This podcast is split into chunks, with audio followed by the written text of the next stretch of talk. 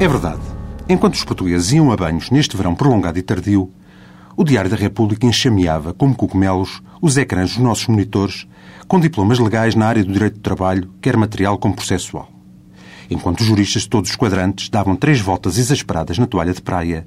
na antevisão de um e esgotante estudo dos novos regimes jurídicos e da atualização dos códigos.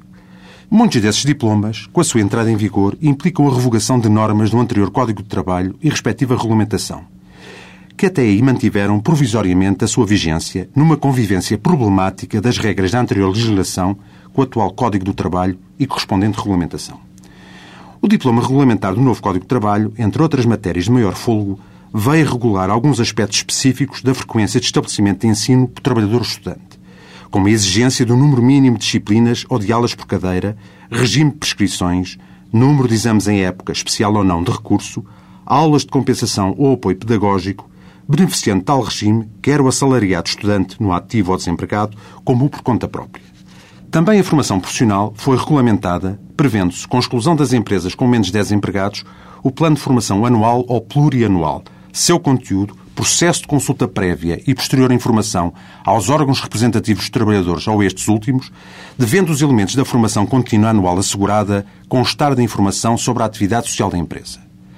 Tal informação sobre a atividade anual e social da empresa também foi agora regulada e, constituindo uma obrigação do empregador, deve incidir, entre outros aspectos relevantes, sobre remunerações, duração do trabalho, trabalho suplementar, contratação a termo, segurança e saúde no trabalho e quadro de pessoal. Essa informação deve ser sujeita a controle prévio das comissões de trabalhadores ou, na sua falta, aos órgãos representativos de natureza sindical, bem como aos próprios empregados, quando for o caso, que depois deverão igualmente ter conhecimento da sua versão definitiva. Tal informação, a conservar durante cinco anos, deverá ainda ser remetida aos serviços inspectivos do Ministério do Trabalho, às comissões de trabalhadores e aos representantes dos trabalhadores para a segurança e saúde no trabalho e aos sindicatos representativos e associações patronais quando solicitarem o seu envio. Até para a semana.